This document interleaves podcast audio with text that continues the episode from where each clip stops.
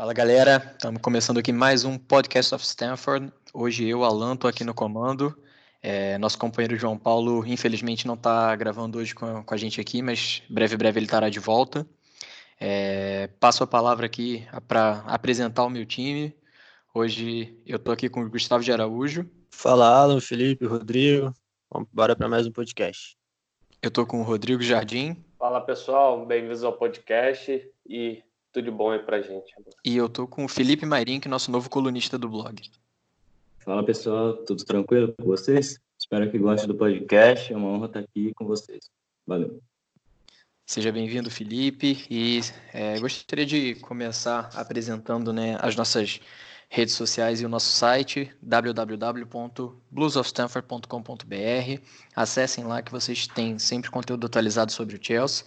Nós estamos presentes no Instagram, é, no Twitter e no Facebook, arroba Blues of Stanford. É, alguns conteúdos vocês só encontram nessas plataformas, mas a maior parte do, do conteúdo está lá no blog. É, nós também estamos né, no Spotify, no Apple Podcasts e nas principais plataformas de, de compartilhamento de áudio.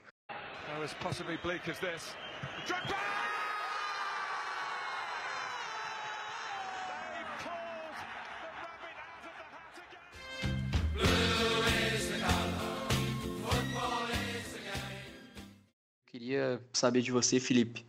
Você que viu e analisou esse jogo aí de hoje, Chelsea 2, Liverpool 0. É, queria que você falasse pra gente como é que foi. Eu mesmo não, não consegui assistir o jogo. É, o que, que você tem aí para destacar, para ressaltar desse jogo? Bom, princípio, é, muita gente não viu o jogo de fato, passou na da, da, Zoom. Mas vamos começar com a formação.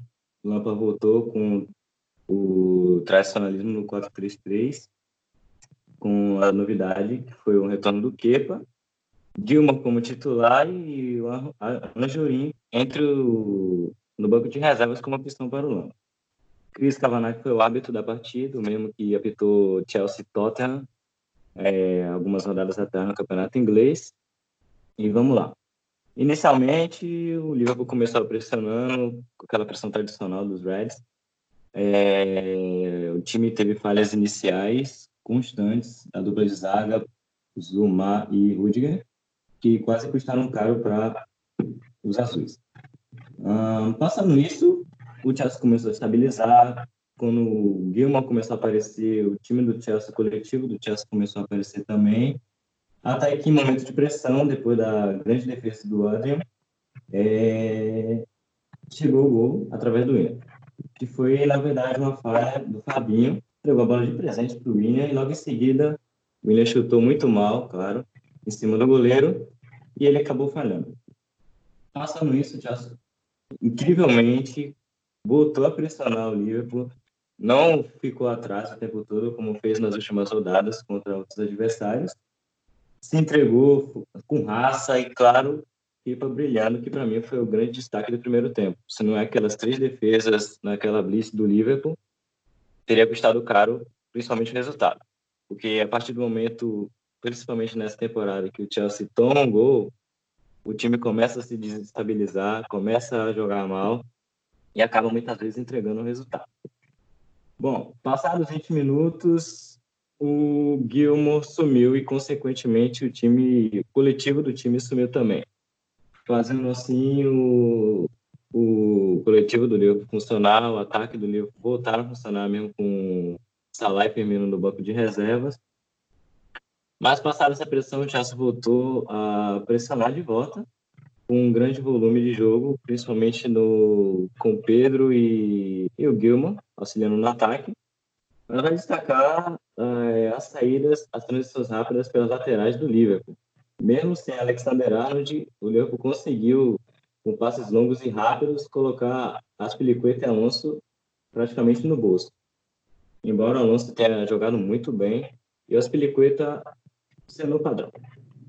Bom, como destaque do primeiro tempo pela parte do Chelsea, eu coloco o William, Kepa e o Billy eh, como os homens do primeiro tempo.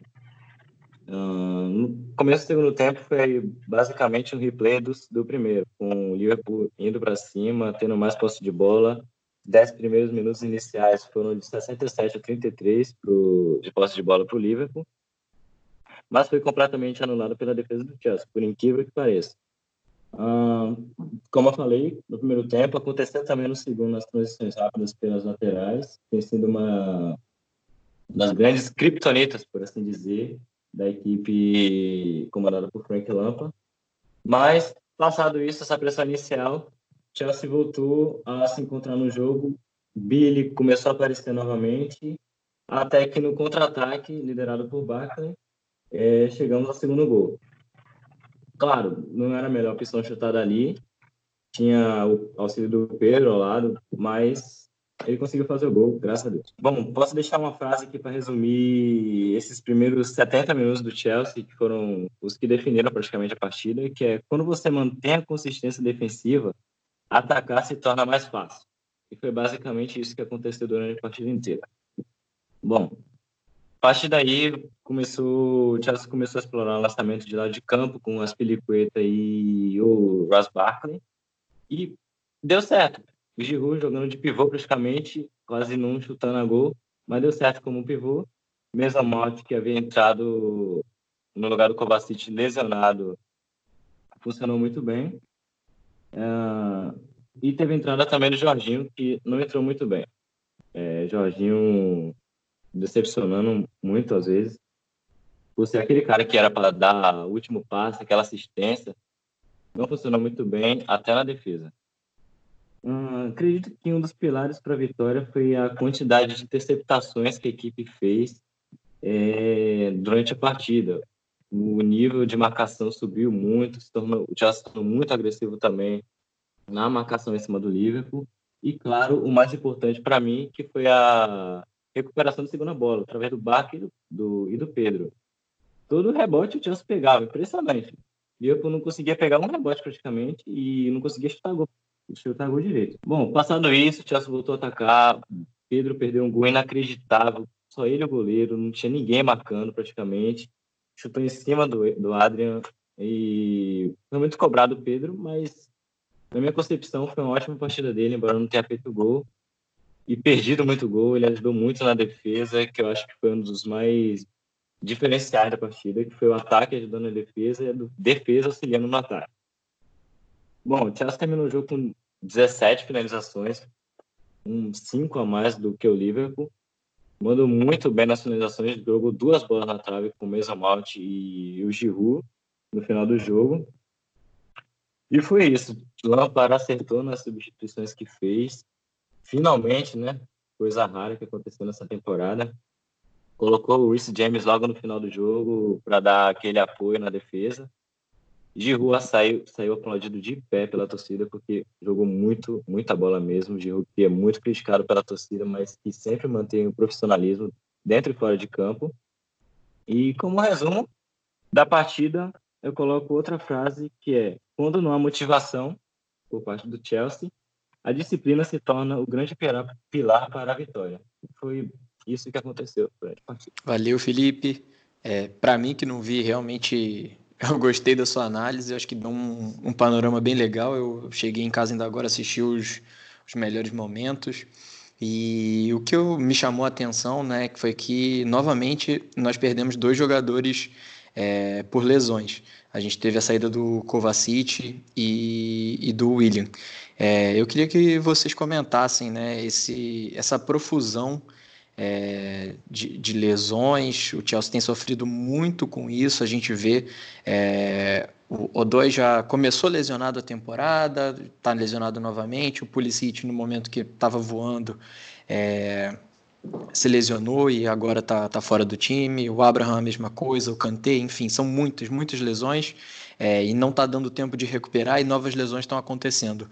É, eu queria que vocês falassem um pouquinho sobre isso aí e eu vou passar a palavra agora então para o Gustavo e aí, bom, a gente começa o debate aí. Então, uh, sobre o jogo foi isso aí mesmo que o, que o Felipe falou. Eu queria, antes de falar sobre as lesões, só destacar o, o Gilmore, Gilmore e o Kepa. Gilmore achei que ele foi eleito o melhor do jogo e o Kepa teve a atuação que ele precisava ter nesse momento para não sair mais do time e, e voltar a, justificar o valor que foi pago e a tantas cobranças em cima do Lampard por ter deixado ele no banco. Outra coisa também, falar rapidamente sobre o Pedro, uh, complementando também o que o Felipe falou. Fez um jogaço, de novo, mais uma vez ele rende muito mais do que, do que o William.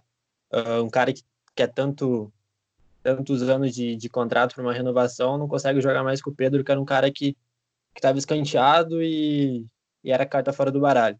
É, eu classifiquei ele como um operário, que fez tudo hoje.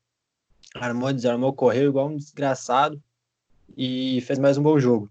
Um, aí entrando nos méritos da, das lesões, o Chelsea morreu quando o Kovacic saiu. O Chelsea caiu muito de nível quando ele saiu machucado, é mais uma lesão. E eu estava falando com o Rodrigo, aparentemente foi panturrilha, né, porque ele não demonstrou nada na coxa, nem nada. Então tirou a caneleira, deve ser até algo, deve ter sido algo por ali. E o William também saiu machucado. Aí o acho que o Rodrigo pode falar um pouquinho mais, né? Ele que, que já até já escreveu um texto sobre isso e tudo mais, porque é, é, muito jogador machucado. A gente tem hoje Christensen, Abraham, Hudson-Odoi, Kanté, Pulisic e agora Kovacic e William. Então são sete caras, seis titulares e o sétimo é uma primeira opção no banco, né? Se você considerar que pode ser o Williams cara, pode ser o Hudson-Odoi. Então são todos caras que, que se tivessem em campo, que se tivessem jogando, uh, daria uma outra cara para o time. Então é, é, o que eu sempre bato na tecla. É muito difícil você exigir do Lampard um trabalho sendo que ele não tem quase que o time inteiro. Né? Ele tem um zagueiro, ele tem um lateral, porque na lateral esquerda você não pode confiar em nenhum dos dois, tem que improvisar as pliquetas. No meio você vive tendo cara machucado, no ataque você está sem teus três atacantes. É muito difícil você você criticar ou você ter algum parâmetro para falar sobre o Lampard. Então é dar uma acalmada no, no pessoal aí que já tá pedindo a cabeça do Lamba, porque não tem como. Né? A gente pode criticar que ele tá, não tem estilo de jogo, não tem padrão de jogo, mas é muito difícil você tentar implementar um padrão de jogo sem metade do time, né? com todo mundo no banco, todo mundo machucado. Então é basicamente isso. São sete caras machucados, nenhum com previsão de volta. Vamos ver como que, que vai acontecer agora com o Kovacic e com o William. Perder o Kovacic nesse momento seria horrível, né? Porque a gente já está considerando usar o Gilmore entre os 11 tirando o Jorginho. Então a gente vai ter que encontrar alguma solução para colocar o para colocar alguém no lugar do, do Kovacic, aí pode ser o Loftus-Cheek, mas aí você vai trazer um cara que não está 100% para jogar, onde você pode agravar de novo uma lesão, como foi feita com o Abraham, ainda mais que tendão de Aquiles é um negócio muito sério. Então é, é uma coisa complicada, dá muito saudade da Eva de vez em quando, porque com ela não tinha não tinha essa bagunça que tem hoje. É, cara, é complicado porque a nossa maior deficiência hoje em dia é questão de profundidade de elenco, né? E você olha para o banco, você vê meia dúzia de garotos e caras que poderiam estar jogando como Kanté, como Loftus, que ainda está se recuperando de lesão, tem pegado o ritmo no sub-23. É, são caras que elevariam muito o nível do Chelsea. É, outra coisa que me, que me intriga bastante não é só a quantidade de lesão. Lesão acontece. O problema é repetição. É, tanto que o Kanté ele voltou, ele entrou e se machucou de novo. No mesmo jogo que ele estava voltando, ele se machucou de novo. Então, é, fica muito difícil você não, não ver se tem uma uma culpa do departamento médico e preparação física. Porque, segundo tempo, o time morre também. Então, isso fica muito claro. Oi. Tá baixo? E essa temporada aconteceu a mesma coisa com o, com o Palmieri. Também teve um jogo onde ele retornou de lesão e durante o primeiro tempo machucou e teve que sair de novo, ficou mais tempo parado. Nossa, o, o Abraham foi só. Ele tomou uma pancada. Pode ter sido duro? Pode ter sido duro, cara. Mas a única explicação que você tem disso daí é o cara voltando no sacrifício para poder ajudar a equipe. E falavam tanto Os que... caras tomam os caras tomam duas, três da mesma por jogo e não acontece exatamente, nada. Exatamente. Ele tanto que ele voltou e o, o Lampard estava receoso em colocar ele para jogar. E quando você não tem confiança no seu departamento médico, acontece muita, muitas coisas que a gente tá vendo aí com o Pulisic. Quanto tempo o Pulisic está fora?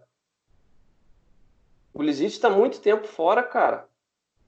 Uma lesão que falavam que não era tão, tão grave.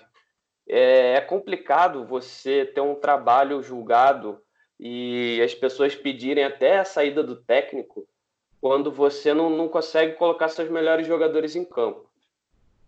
E isso vai muito da, da incompetência, tanto da diretoria em avaliar o departamento médico, né? Se tem alguma coisa realmente errada, já era para ter meio mundo já ter sido demitido, né? E você vê que o time do Chelsea não é bem não é bem, não é bem preparado fisicamente desde a temporada passada com o Sarri. Isso não é de hoje. Então, acho que está se agravando hoje pelo estilo de jogo que o Lampard quer implementar, que é a pressão na saída de bola, a intensidade o tempo todo. Então, isso realmente, é, essa mudança um pouco drástica, não, não tão drástica, na verdade, mas essa mudança no comando técnico, é, ela se agrava também por causa do estilo de jogo. E já que o seu departamento médico e preparação física não davam conta antes, imagina agora, né? Que tem um estilo de jogo mais intenso, mais físico, você é, às vezes não fica tanto tempo com a bola, então os jogadores têm que correr mais, né? E principalmente com três zagueiros, que ele teve que voltar isso, é, esse esquema justamente por não ter o Palmieri, aí vai botar o Alonso na linha de quatro. Hoje o Alonso no jogo contra o Liverpool se saiu bem. Isso pouco foi falado e ele estava atacando como se não houvesse amanhã. É, muitas das, das, é, das, jogadas criadas foram nas costas do, do Alonso, mas o lateral deles não teve um bom dia, né? Tava cruzando tudo na mão do Kepa ou para fora. Isso tem que ser levado em consideração, porque sendo um dia normal de um, de um Liverpool, a gente estava morto, né? É, e também em relação ao Alonso, teve muita contribuição do Pedro para aquele lado, né? Porque se é qualquer Sim. um dos outros atacantes, não teria tanta ajuda como teve do, do Pedro. Isso que o Pedro tem quase 33 anos, né? Ou tem 33 anos. Por aí. Isso daí. Já passou dos 30 é... faz algum tempo. Pois é. Então, é uma coisa se pensar, não pôde contratar. A, a diretoria realmente errou com Lampa, como o Alan mesmo fez um texto falando sobre isso. E a gente precisa ficar de olho nisso, porque não é normal essa quantidade de lesão. Tá parecendo o Arsenal, cara, que é clínica de reabilitação, que sempre a torcida do Arsenal sempre criticou isso do clube, o clube mudou. Aí o Chelsea agora tendo lesão atrás de lesão muscular, né? E agora a gente está virando casa de reabilitação? Como assim? É algo que tem que ser pensado na próxima temporada, né? Faz igual o Grêmio, manda meio mundo embora, renova tudo e vê o que que dá, porque do jeito que tá, não é só azar, não, não é possível. Tudo bem que o Chelsea tá muito azarado, mas não é possível que seja só isso. Alguma coisa tem. Não é normal. Não, só azar não é, cara. Ah, muita gente, a gente viu é, alguns mandos e desmandos da diretoria, não é possível que eles não façam autoavaliação, cara. Isso daí tem que entrar fácil no, numa autoavaliação final de temporada. Temporada passada já deveria ter feito isso. Agora ficou mais acentuado. Exatamente. Isso, e ficou mais acentuado nessa. A gente perdeu muito jogador. E quando ele voltou, se lesionou de novo. Como assim? Entendeu? Pois é, não, é... não pode só olhar para dentro do campo, tem que olhar no todo. E aí é o não, Chelsea peca. Isso não é normal, cara. Não é normal. Eu, isso nunca vai ser normal para mim. É, eu acho que o que tá faltando, na verdade, é um departamento de fisiologia fazer o seu trabalho certo, que é a prevenção das lesões. É, eu acho que assim, o, que a, a, a lesão que acontece, né, é, do nada, a gente não pode esperar. Agora, o cara que retorna antes da hora, como foi o caso do Palmieri, como foi o caso do, do Abraham, e lesiona, Exato. E, e, lesiona de novo, isso é um trabalho de prevenção de lesão e, né, de, de, em conjunto a fisiologia e a preparação física. Então, tem gente que precisa ser cobrada internamente e, e, e não está fazendo o trabalho direito. Eu acho que a gente já tem um elenco, né? Todo mundo sabe que não é não é o mais profundo. É, a gente não contratou ninguém em janeiro, literalmente. E o que a gente tem agora é o, o Lampard é, tendo que arcar com essas consequências de tá jogando praticamente o tempo inteiro com os mesmos jogadores. Bom, é, dando sequência a esse nosso papo aqui, é, a gente né, é, tem visto que por conta né, do, do, do transfer ban no começo da temporada e nesse período agora atual do, da, das muitas lesões que, que o time tem tido, é, uma coisa chama a atenção que é a ausência de liderança. A gente já falou sobre isso em alguns, em alguns outros podcasts. O capitão do time hoje, todos sabem, é o Aspilicueta, e ele não é exatamente aquilo que se possa chamar de líder nato dentro do, do elenco, é, dentro de campo, né, principalmente. É um jogador até meio banana certas horas. É, a gente pode lembrar da, daquela confusão lá do Kepa com o Sarri, que ele simplesmente preferiu se abster na temporada passada, ele não tomou nenhuma ação. E né, isso, aquilo ali jamais teria acontecido com, com um time que tivesse Frank Lampard, com um time que tivesse John Terry. O Kepa teria saído sim ou sim e ponto final, porque a hierarquia foi feita para ser respeitada. Mas é, o Aspilicueta é o nosso capitão atualmente, o Jorginho é o vice-capitão, e existem eh, né, alguns jogadores que são os medalhões da equipe atual, digamos assim, mas simplesmente porque são um pouco mais experientes e porque é, estão, né, ou porque estão no elenco há mais tempo, ou porque passaram a, a demonstrar essas características. E eu gostaria de destacar o Aspilicueta, o Rudiger, o Jorginho e o William. É, bom, nesse sentido, eu queria é, começar perguntando para o Rodrigo como é que ele vê é, a questão da liderança dentro do vestiário do, do Chelsea e se ele acha que algum desses que, que eu citei tem realmente as características para ser um líder do time, para ser eventualmente o capitão da equipe. É, qual que é a sua opinião, Rodrigo? Olha, cara, é complicado dizer. Eu fiz um texto falando sobre o William, principalmente a questão de que ele estava realmente jogando bem, mas depois que a, a, a, a discussão de contrato dele ficou pública, ele só caiu de produção, né? Ficou uma coisa muito estranha. O vestiário realmente não parece ter ele como unanimidade. É, eu, eu vejo o William também não sendo como um capitão, nunca vi Nunca vi o William como capitão. O Jorginho tem muito aquela questão de ser vocal, né? De ser aquele cara de estar tá gritando, de chamando a responsabilidade.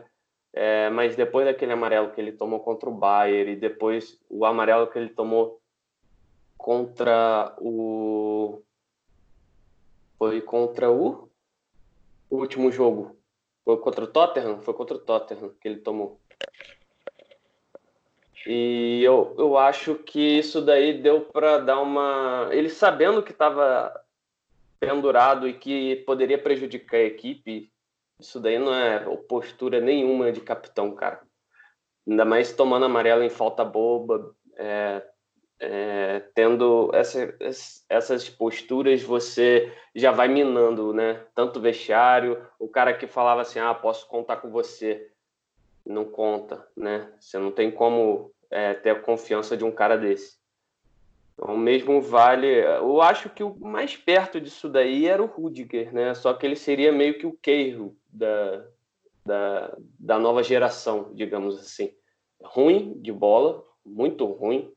Tá fazendo uma temporada horrorosa, horrenda, mas ele é o único que consegue chegar perto disso, de, de chegar, de não só fazer a, é, apontar para a torcida, pedir desculpa pela atuação que eles tiveram, é, mas também é, chegar e, e, e, ser uma, um exemplo para a equipe, pedir, é, pedir a palavra, falar.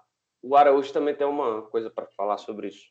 É, falando sobre o Rudiger, naquela derrota por 6 a 0 contra o City, ele foi o único que chegou na torcida e falou e pediu desculpa e tudo mais. Tem várias imagens sobre, sobre isso da, daquela aquela surra que o Chelsea tomou. Foi o único que ficou em é. campo falando com a torcida que estava ali no canto e as pelicuetas. É sentir enfim. vergonha, né? É sentir vergonha, é, você se sentir indignado. Isso é. daí é, é, você ter compromisso com a vitória. Isso daí, para mim, é, muitas vezes você pode ser ruim, pereba, caneleiro, mas quando você tem caráter, você é uma pessoa que pode é, ser um líder, né? Então acho que eu vejo dessa forma. É, o Rudiger ele tem isso, né? Ele faz uma temporada muito ruim, muito ruim mesmo. Mas ele é um cara que, que sente, sente quando ganha e sente quando perde. Eu acho que isso é muito importante. A questão do, da, da liderança que inspira, né? Muito mais do que, do que copia é o, é o fundamental. Eu concordo com, com o que vocês disseram. Eu acho que eu não vejo, sinceramente, uma liderança nesse, nesse elenco assim mais é, aquele cara que a gente aponte e fale, nossa, é, é esse daqui realmente tem os traços para isso. Eu acho que é, a galera que está vindo da base talvez tenha potencial para isso. O, o Loftus Cheek, não sei, talvez, mas não é o momento de deles assumirem essa responsabilidade de forma nenhuma. É, o que eu acho é que a gente sabe que uma reformulação ela é extremamente necessária, né? E toda vez que a gente fala de reformulação no, no Chelsea, a gente fala de uma barca considerável como é, a gente vê muitas vezes em times brasileiros, né, que começam a temporada contratando 14 reforços. É óbvio que isso não vai acontecer no Chelsea. É, se a gente lembrar, né, o Pepe Guardiola mesmo lá no City, ele levou três, quatro temporadas até ele conseguir montar a equipe com, com a cara dele, e isso provavelmente vai acontecer com o Frank Lampard também. A gente espera que é, jogadores mais qualificados cheguem para compor o. Né, para compor e realmente para serem titulares também. É o caso do Sancho, é o caso do Werner nesse primeiro momento, que são é, os dois sonhos de consumo da torcida, digamos assim. Mas a gente sabe que né, não, não vai contratar 10 caras world class nesse momento porque simplesmente não acontece desse jeito. Então, provavelmente, é, entre Marcos Alonso e Palmieri, que nenhum dos dois passa a confiança, a gente vai, vai, deve ficar com um deles no elenco, pelo menos, e no primeiro momento se livra do outro. É, entre, né, talvez fique com o Aspilicueta aí mais por, por mais uma temporada e só depois pense num, numa substituição a, a, um pouco mais de longo prazo, né? Apesar de que o, a substituição já está em casa, que é o Reese, e, e para isso não, não tem muito problema. Mas o que eu quero destacar aqui é que é importante a gente ter em conta de que essa, essa reformulação vai acontecer é, de maneira gradativa e é, eu concordo quando o Gustavo fala e quando né, é sempre postado na, nas redes sociais do Blues of Stanford que o Frank Lampard é o cara que menos tem, menos tem culpa é, nesse momento. É um cara que pegou realmente o time num, num momento de, de confusão, de maremoto, e eu acho que de fato tinha que ser ele para fazer o que está tá sendo feito atualmente. É, tem feito um trabalho, no meu ver, muito, muito, muito acima do que qualquer um poderia imaginar. E não à toa a gente agora está achando estranho que é ruim a possibilidade do time não terminar no G4. Quando a gente, no começo da temporada, falava: ah, se ficar ali em nono, décimo, tá de bom tamanho. Então, ele conseguiu, dentro do, dos recursos que ele tem, é, realmente transformar o time num, né, num patamar muito acima. Existem problemas, vão continuar existindo. A defesa, a, a gente já, já sabe que é o, o principal problema, mas é, eu quero, né, por mais que os números não sejam os melhores, é, eu, eu, eu, tenho muito respeito pelo que ele tem feito no, no comando do Chelsea. Eu acho que nenhum outro treinador medalhão estaria né, dando a chance para os jovens do jeito que ele está dando e obtendo os resultados, mesmo que aos trancos e barrancos, mantendo o time ali no, no top 4 da, da Premier League. Fazendo adendo a isso, acho que nenhum medalhão aceitaria um trabalho desse, né? Por mais que estejamos na, na, Premier, na, na Champions League, eu acho que nenhum medalhão aceitaria um trabalho que é esse colocar o Chelsea de volta aos trilhos. Tanto que o Sarri recusou, né? É, eu assino embaixo com tudo que o, que o Alan falou. É, não sei se, se era o Lampard o cara ideal, mas já que tá, a gente tem que apoiar. Né? Não é o momento para pedir a cabeça dele. A gente já imaginava, já fazia aquele prognóstico de que, quem sabe, a gente consiga uma vaga no, no, no G4 com o time inteiro, né? com todo mundo em condições. Agora, a gente conseguir isso com meio time baleado, com todo mundo fora, é um negócio muito acima do que a gente imaginava. É, então tem que esperar, tem que dar mais uma temporada, mais duas, ver o que, que vai acontecer na janela. tentar garantir a classificação, como eu falei hoje. Se a gente tivesse caído na da FA Cup, tanto faz. A FA Cup não, não classifica para o objetivo maior. Todo o planejamento de contratação planejamento futuro do Chelsea depende dessa vaga na Champions, depende de você ter uma Champions League para disputar ano que vem para você poder atrair caras de nível. Né? O Sancho não vai querer vir para o Chelsea porque o Chelsea ganhou a FA Cup do ano anterior. Ele vai vir para o Chelsea se ele puder jogar Champions League. Então, é, depende muito do que a gente vai conseguir no final, até o final dessa temporada. Tomara que a classificação, para que daí sim, a, a, contratações sejam feitas, dispensas sejam, sejam feitas e a gente possa, aos poucos, montar um time competitivo. Não vai acontecer, como o Alan falou, de uma temporada para outra. Né? A gente queria mandar embora 10 caras do time e trazer 10, mas não vai acontecer. Né? A gente conseguir uh, aí mandar embora uns 5, 6 já tá ótimo. Trazendo uns 3, 4 de nível. Tem Gallagher para aparecer, tem Madison para aparecer. A gente pode usar ainda mais jovens, consolidar esses que estão e trazer caras para serem peças chaves e, e aí sim elevar o patamar do, do time do Chelsea. Bom, galera, eu queria é, fazer aqui com vocês um, um exercício de previsão rapidamente. É, os próximos quatro jogos do Chelsea não são exatamente fáceis. Né? Nós temos o Everton na próxima rodada dentro de Stamford Bridge. Depois, na próxima semana, a gente vai ao Villa Park contra o Aston Villa. É, no meio de, da outra semana, depois, Bayern de Munique na, na, na Allianz Arena. E a gente fecha a sequência dos próximos quatro jogos com o Manchester City. Eu queria saber né, do, de vocês, começando com o Felipe, como é que vocês projetam essa sequência e, sobretudo, né, na, na briga pelo, pelo top 4 da, da Premier League. A gente sabe que é, a Champions League é quase impossível depois do 3 a 0 que a gente tomou dentro de casa para o Bayern. Felipe. Temos Everton, Villa, Bayern e City como os próximos quatro adversários da equipe. Na minha concepção, depois de uma grande exibição do, da equipe, pela disciplina que os jogadores apresentaram, dá para ganhar no mínimo dois jogos, que vai ser contra Everton e Villa, os dois próximos. Agora, contra o Bayern já é pedir demais, né? Tomamos um sacode no Stamford Bridge, Bayern jogando em casa, com a apoio da torcida, mesmo sem Lewandowski, o Bayern amassa qualquer adversário, como visto no último jogo da Bundesliga, enfiou seis no, no time lá. Agora, contra o City, é provável que a gente pelo menos arranque empate, é, porque estamos disputando uma da Champions League e mesmo se tivesse perder nesse, nesse jogo contra o City, o resto dos adversários que estão abaixo da gente não, não querem ganhar, né? Por isso que se torna, entre aspas, mais fácil, uma tarefa mais fácil para nós garantirmos essa quarta colocação. Mas, como eu disse, Everton, porque mantém uma irregularidade, mesmo com o Carlos Ancelotti no comando. O Aston Villa, porque o Aston Villa não, apresenta assim, um futebol vistoso, que gera resultados também. Bayern já é pedir demais, City, no mínimo, um empate, né? Bom, é, eu concordo com você. Eu acho que nos dois próximos jogos é, contra Everton e, e Villa são jogos para ganhar, são jogos para né, dar confiança e, e, quem sabe, afastar um pouquinho é, do, do Manchester United e do Tottenham, que estão brigando ali, mas é, tem tropeçado ultimamente também, isso é bom para gente.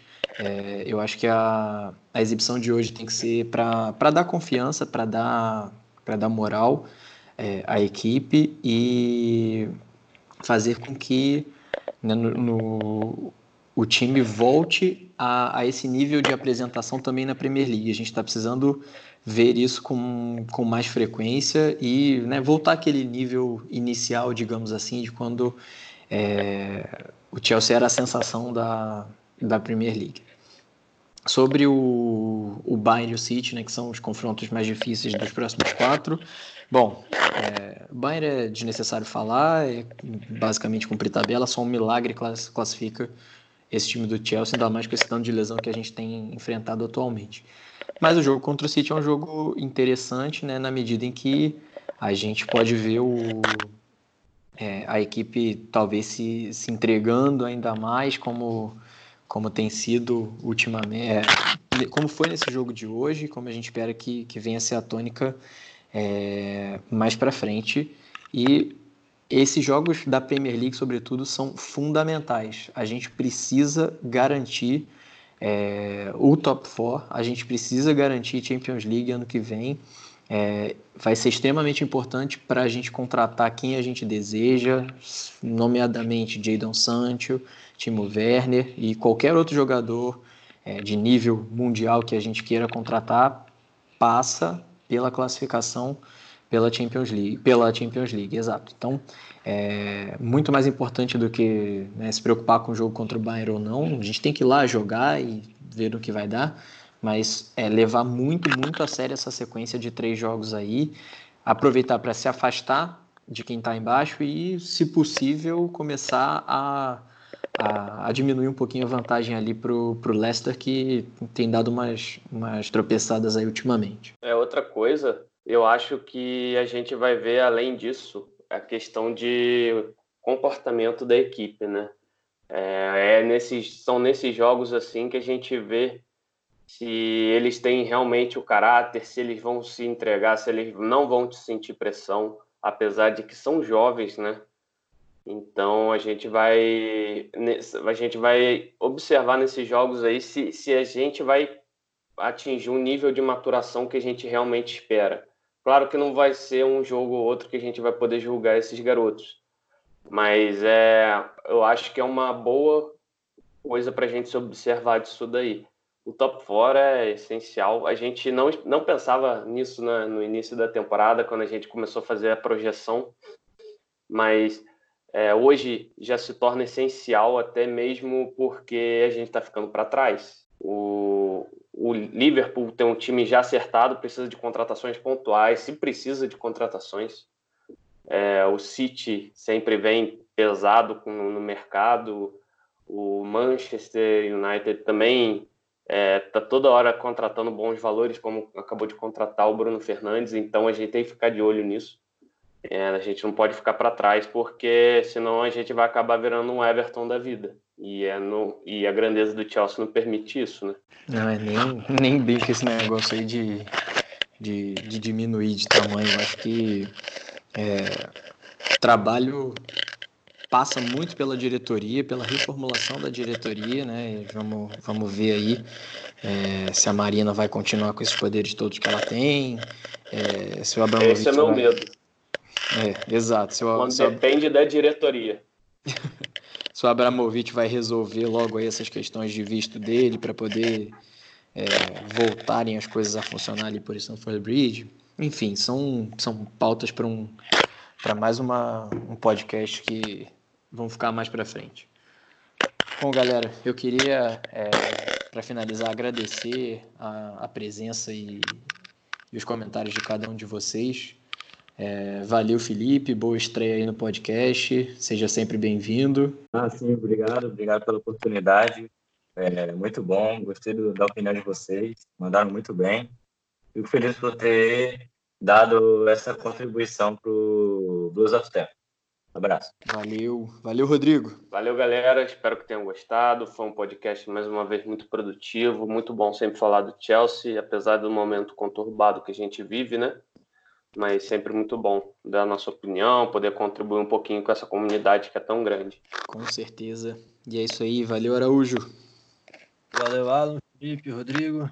Uh, sigam com a gente. Acabamos de passar dos 8 mil seguidores no Twitter, inclusive. Estava vendo aqui agora. E vamos que vamos. Tá, tá legal, estamos conseguindo passar bastante conteúdo, produzir bastante coisa. O Felipe, o Rodrigo e o Alan sempre escrevendo muito. Então, continue com a gente e que o, que o João volte logo também, que, está fazendo falta para com as opiniões dele sempre bem a flor da pele. Valeu, grisada. Até mais. É isso aí. Valeu, galera. Reforço o convite para vocês seguirem a gente nas redes sociais, Twitter, Instagram, Facebook, arroba Blues of Stanford. E também acompanharem a gente nas, nas melhores plataformas aí de, de podcast, Google Podcasts, Spotify, é, Apple Podcasts, enfim. Um grande abraço e até a próxima.